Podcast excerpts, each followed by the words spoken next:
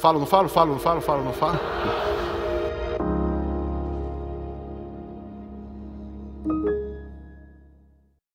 Graça e paz, meu querido irmão, minha querida irmã. Que o favor e a poder, o consolo e a paz do Senhor esteja sobre a sua vida, sobre a sua família, sobre o seu trabalho, sobre o seu ministério, sobre a sua igreja, em nome de Jesus. Quero compartilhar com vocês né, sobre um texto que acabei de ler que me fez muito bem.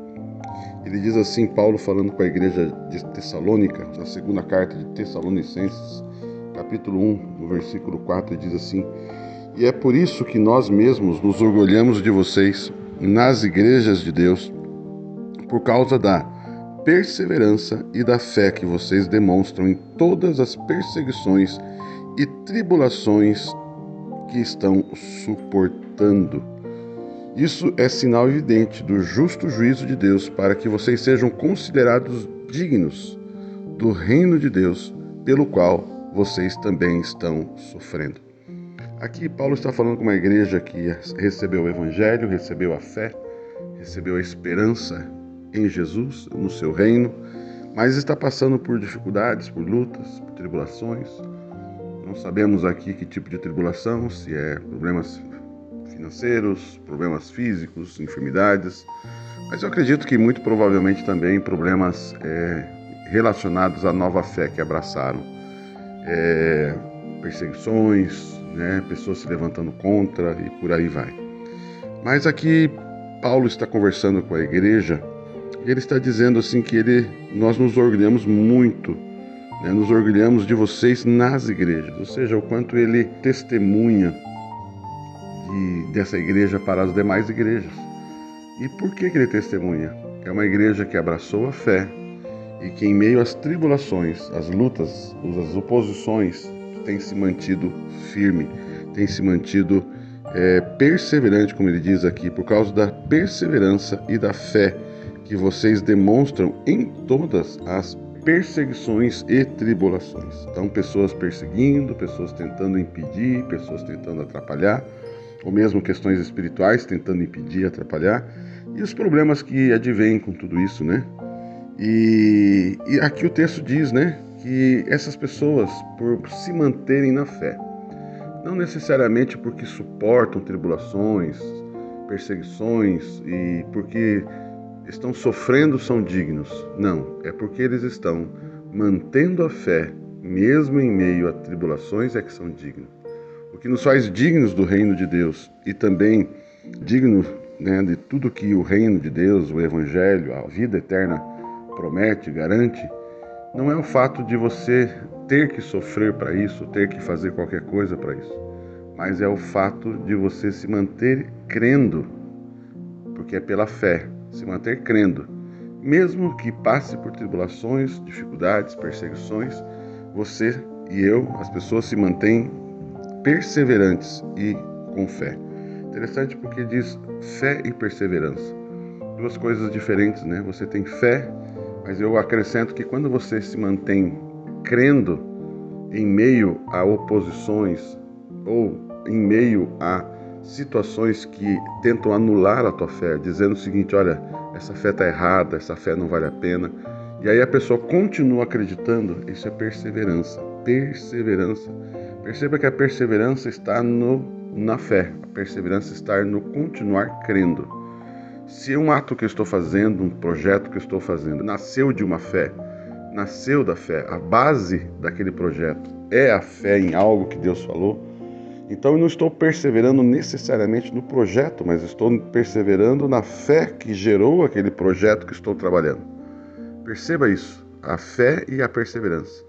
Né? Ou seja, eu continuo crendo naquilo que eu creio. E se aquilo que eu creio me levou a estabelecer um projeto, uma tarefa, morar num determinado lugar, isso significa que eu mantenho-me crendo, mantenho-me acreditando.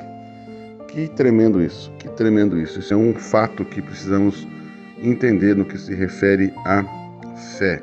A fé. Achei muito interessante isso. O texto diz também no versículo 10: Quando ele vier naquele dia, para ser glorificado nos seus santos e ser admirado em todos os que creem. Ser admirado em todos os que creem. Olha que coisa tremenda, né?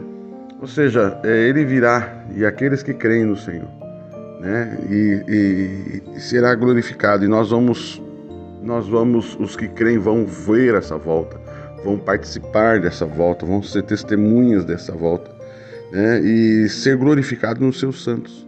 Que coisa linda isso.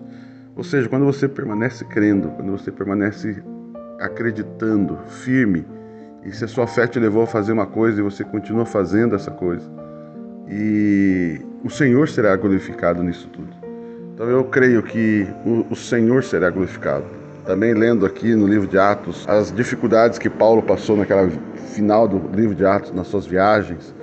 Paulo sofreu tanto, mas o texto diz que o Senhor é, se manifestou através da vida de Paulo, na vida de Paulo, e o Senhor foi glorificado na vida de Paulo, né? Os comandantes do navio, os soldados que levaram Paulo e que moraram com Paulo durante o tempo dele em Roma, essas pessoas certamente viram a glória de Jesus, viram a igreja de Jesus.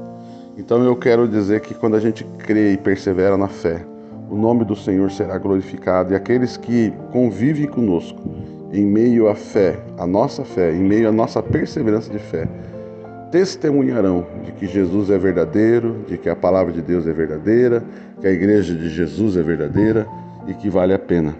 Por isso, Paulo termina dizendo aqui: Por isso também não cessamos de orar por vocês, pedindo que o nosso Deus os torne dignos da sua vocação e cumpra com poder todo propósito de bondade e obra de fé. Olha isso. Eu também quero orar pela tua vida, orar pela minha própria vida né, que nós nos tornemos dignos dessa vocação. Vocação, ou seja, nós fomos chamados para crer, chamados para crer em algo, crer em um projeto, crer num ministério, crer numa determinada tarefa, propósito. E ele diz que nós nos tornemos dignos dessa, desse chamamento, ou seja, nós tenhamos capacidade, nós tenhamos condições de permanecer fazendo, trabalhando, perseverando naquilo que nós cremos. E também aqui ele fala que esse algo que Deus nos pede. O que, que Deus nos pede para crer? Crer em algo que é um propósito de bondade. Ou seja, o propósito no qual nós estamos é um propósito de bondade. Bondade não necessariamente para nós mesmos, mas bondade para o próximo, bondade para alguém, bondade para alguém. O que Deus nos chama para trabalhar é algo que levará a bondade de Deus para uma pessoa terceira. E também ele diz a obra de fé. E aqui entra o que eu falei no começo. A tua fé te induzirá, te levará a uma obra, a um projeto, a uma missão. E isso é obra de fé. Isso é obra de fé. Obra de fé não é você orar dez mil vezes para que você receba alguma coisa, você jejuar mil vezes para receber alguma coisa. Obra de fé é aquilo que você faz, que é resultado de uma palavra de Deus na sua vida e você permanece fazendo porque você crê numa palavra. Ou seja, tudo que fazemos em Deus tem uma palavra. E aí nós cremos nessa palavra e perseveramos nessa palavra. Quero deixar esse pensamento para você. Continue firme, continue perseverante. Né? Continuemos firmes e perseverantes na obra do Senhor, na fé que Deus nos leva a, a andar. Eu queria deixar essa palavra, né? Eu queria deixar esse aconselhamento, essa, esse, esse consolar, quem sabe, a sua vida. Continue abençoados, em nome de Jesus.